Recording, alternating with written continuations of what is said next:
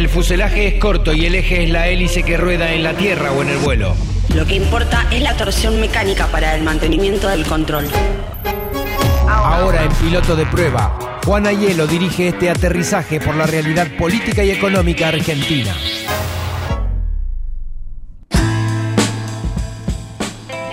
Nuestro encuentro habitual de cada semana con Juan Ayelo, economista del Centro de Economía Política. Buen día, Juan, ¿cómo estás? Hola, Jorge, ¿cómo estás? Buenos días para vos y para toda la audiencia. Bueno, aquí estamos. Finalmente se confirmó el índice de inflación de agosto que hablábamos la semana pasada. Exactamente, la idea un poquito de hoy era charlar respecto de eso, porque bueno, la semana pasada, el martes, si mal no me equivoco, lo hablamos, eh, habíamos hecho un vaticinio sobre qué podía llegar a pasar. Eh, en ese momento habíamos dicho que el índice podría dar entre 3,5 y un 4% Sí. del IPC, y efectivamente, bueno, el INDEX finalmente publicó que el índice de precios al consumidor para el mes de agosto fue de un 4%, por lo tanto, estuvimos, eh, el pronóstico fue Acertado. eh, fue acertado, lamentablemente acertado, Sí, ¿no? sí, sí. Ojalá hubiese dado mucho menos, pero bueno, lo hemos acertado por lo menos. Eh, sí, estuvo entre el 3,5 y el 4,5, ¿no? Redondearon un 4. Lo que asusta es el cómo se va acumulando el interanual, ¿no?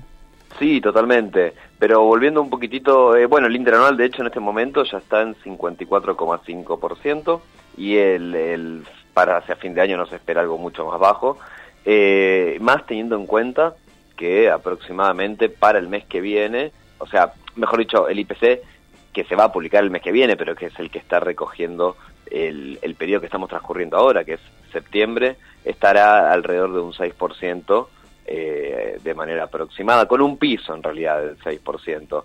Y esto un poco tiene que ver con lo que veníamos hablando la semana pasada, que es justamente, digo, cómo se llega a este 4% que tenía que ver este- entre esta diferencia, no sé si te acordás que, que comentábamos respecto a cómo en el bolsillo pega automáticamente, pero como una metodología que recoge precios por semana y al Sí. haberse producido la gran devaluación en las últimas dos semanas, lo que hizo fue que en el promedio, porque justamente la metodología lo que hace es recorrer la primera, la segunda, la tercera y la cuarta semana y promediar todos esos precios, eh, bueno, en el promedio justamente teniendo dos, las primeras dos semanas con una inercia al 2% más parecida a la de julio y tercera y cuarta semana con una inercia que después, o mejor dicho con inercia no, con una nueva dinámica de los precios producto de la devaluación, lo que te da en ese promedio justamente es el 4% que acabamos de, comentar. Claro.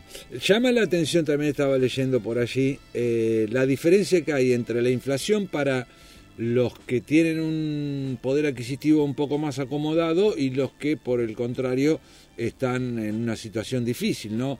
Es, eh, eh, es mucho más alta la inflación en los sectores de bajos ingresos.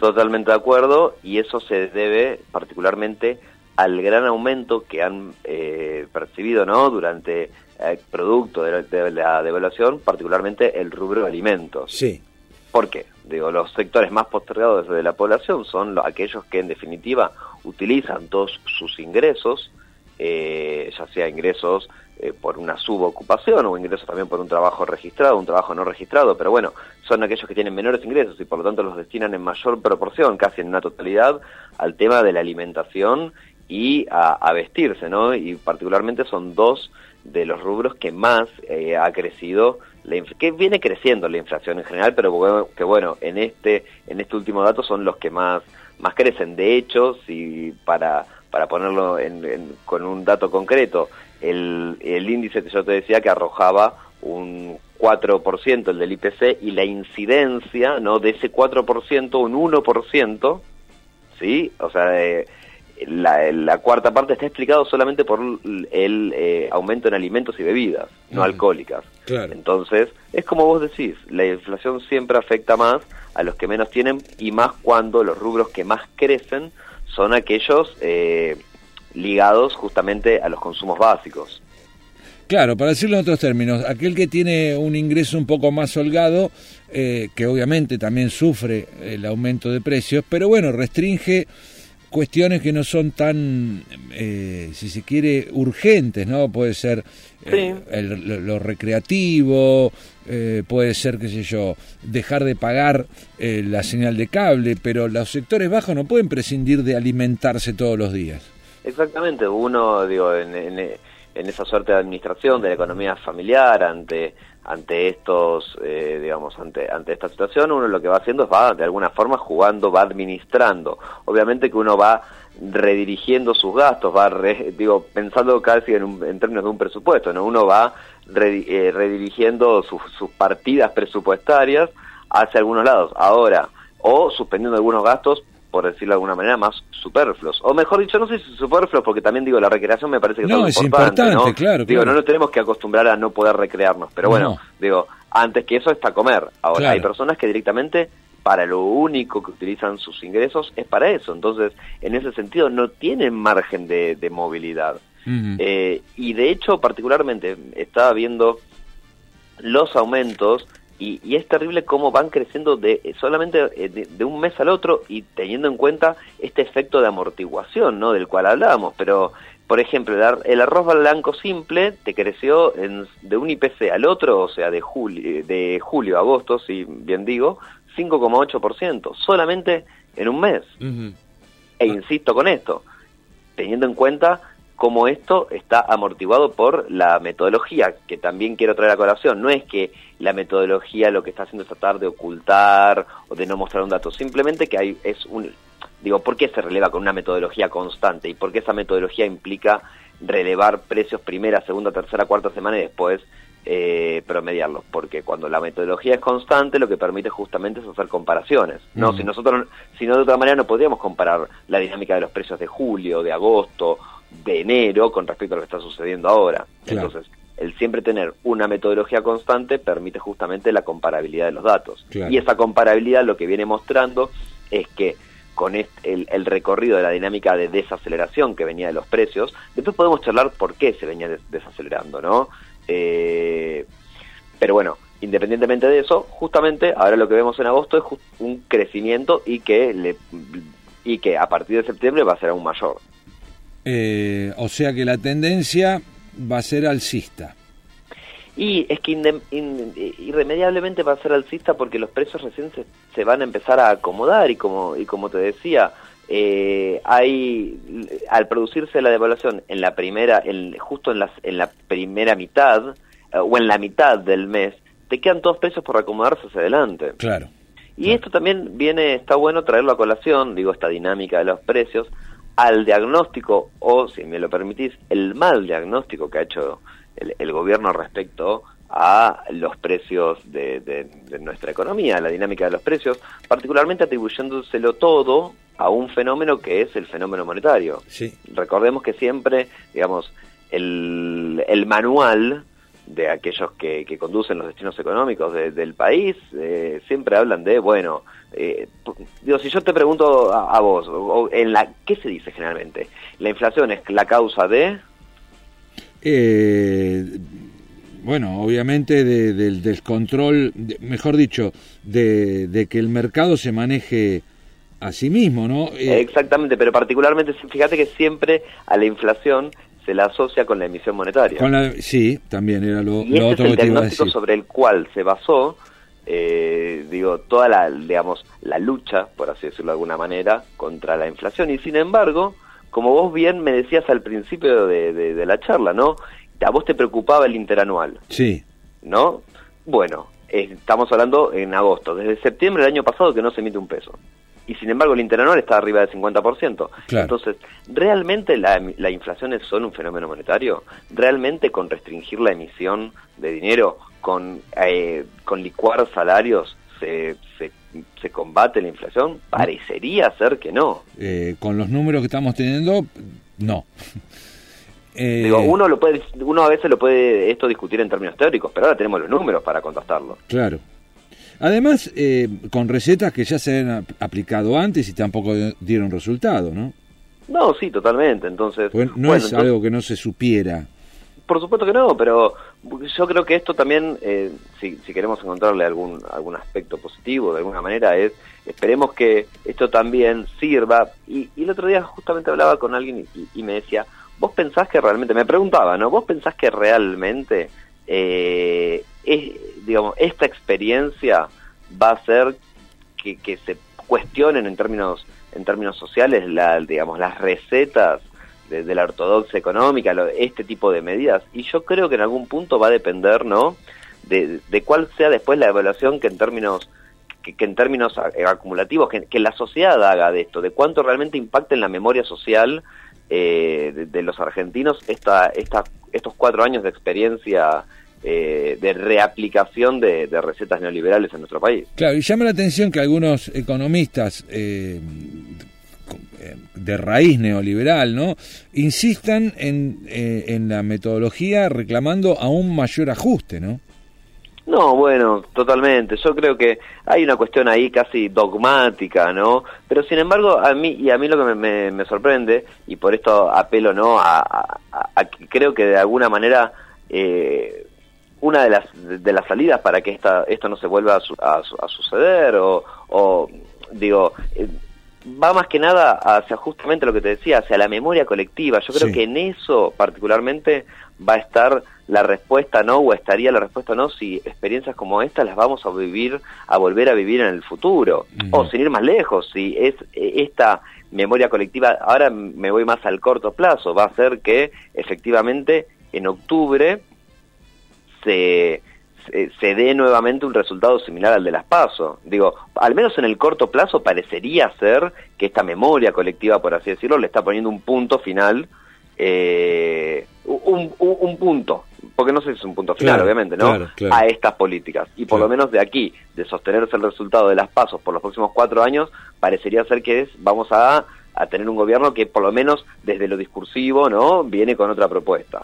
Ahora bueno, y más o menos, ¿no? Porque esta semana Mauricio Macri volvió a hablar de que los problemas económicos tienen que ver con la incertidumbre incertidumbre política, ¿no? Teniendo poniendo justamente la mira en octubre.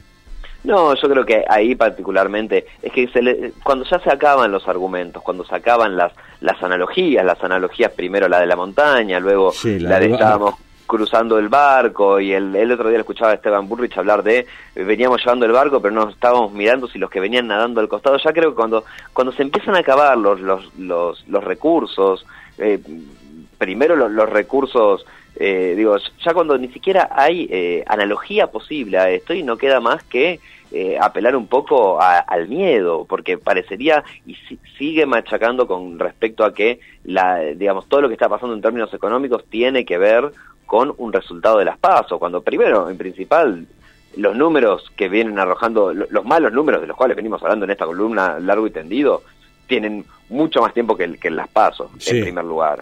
Y, y, en segundo, lo que pasó luego de las pasos, nada tiene que ver con un resultado electoral. Eso creo que la mayoría de los argentinos lo tenemos claro. Probablemente haya un núcleo duro al cual, eh, en el cual haga mella ese eh, digamos, ese discurso, bueno, para el cual le es funcional. Sí, uno este, realmente tiende a dudar de que con el recurso dialéctico, la metáfora permanente, puedan eh, llevarle tranquilidad a alguien, ¿no? O, argumentos eh, sólidos para entender el, desbarajuste económico. No, no, definitivamente. Definitivamente, creo que ahí también hay que hacer una doble lectura, porque por un lado está ese eh, eh, esa declaración, pero por el otro lado también tuvieron que terminar implementando medidas que, claramente no han sido de su gusto, pero por lo menos lo hicieron buscando, de alguna manera, digo, así que ah, para verle algo positivo a todo esto, ¿no? Sí. Es que han eh, se ha reconocido desde, desde el gobierno, primero con la limitación de, de, la compra de, moneda extranjera, que el verdadero problema de la Argentina no es el déficit fiscal, sino que es la falta de dólares, digo que eso es un problema estructural de nuestra economía. Entonces, y luego ahora con la, digamos con las regulaciones que hizo la Comisión Nacional de Valores respecto a eh, eh, digamos el, el, segundo problema que esto traía que era la diferencia entre el dólar oficial y el dólar rulo, digamos eh, este el rulo que se hace en, el mercado de valores. Entonces creo que de alguna manera por lo menos lo que está demostrando es que probablemente, e insisto siempre esto, no por convicciones, pero que el gobierno ha encontrado, tal vez eh, de manera intempestiva, pero ha encontrado cuál es el verdadero problema de la economía argentina y sobre el cual hay que trabajar. Que obviamente, digo, no, no creo que, sus propuestas, y más teniendo en cuenta que por lo menos parecería ser que es un gobierno que está más en salida que eh, pensando en una, en una, en, una reelección. Obviamente no lo van a decir desde ya, pero creo que las políticas están apuntando a eso, a tratar de sostenerse hasta diciembre y bueno, a partir de ahí se hará barajar y dar revuelta. Claro. Ahora, ahora, a raíz de esto que decías, ¿no? Las medidas, las llamadas medidas de alivio y relacionándolo con esos sectores que se mantienen eh, férreos a, una metodología económica. Hoy, yo ahora no recuerdo si lo leí en La Nación o en ámbito, pero eh, había una nota que hablaba de lo que le ha costado mm, sostener estas medidas económicas, eh, o mejor dicho, estas medidas de alivio, ¿no? desde que se aplicaron hace pocos días a hoy y que tienen que ver con la reducción del IVA y, el congelamiento de precios en algunos productos. bueno, era un título eh, desalentador de alguna manera. Sí, yo no tengo justo el dato en este momento, ¿no? Pero me gustaría comparar eh, ese costo, ¿no? Me gustaría, porque aparte siempre cuando es, eh, es me parece que, que, le falta un poco de profundidad cuando solamente decimos el número. Bueno, las medidas costaron tanto, no, no tengo ahora el número, honestamente. Creo bueno, que hablaban de 100 mil millones, una cosa Ok, comparemos ese tanto con otras cosas, ¿no? Porque si no, comparémoslo, por ejemplo, en términos de intereses que se han pagado por, eh, por LELIC, eh, eh, en, esta fiesta de especulación financiera para los bancos. Comparémoslo ¿por qué no?, en la cantidad de divisas fugadas. Y ahí podríamos realmente tener un ratio de cuánto cuestan. Porque también a veces tirar el número solo, así parece mucho, poco, pero en realidad no sabemos de cuánto estamos hablando. Digo, o comparémoslo con otra cosa para ver si realmente es tanto, ¿no? Así es, es cierto. Bueno, Juan, como siempre, un gusto poder charlar con vos cada semana. No, el placer es mío, Jorge. Aprovecho para saludarte a vos, a toda la audiencia y a Meme, la productora también. Y bueno, estaremos hablando de la próxima semana entonces. Muy bien, hasta la semana que viene. Un abrazo grande. Juan Ayelo, miembro del Centro de Economía Política Argentina. Para más información, entra a la página del Centro de Economía Política Argentina, centrocepa.com.ar.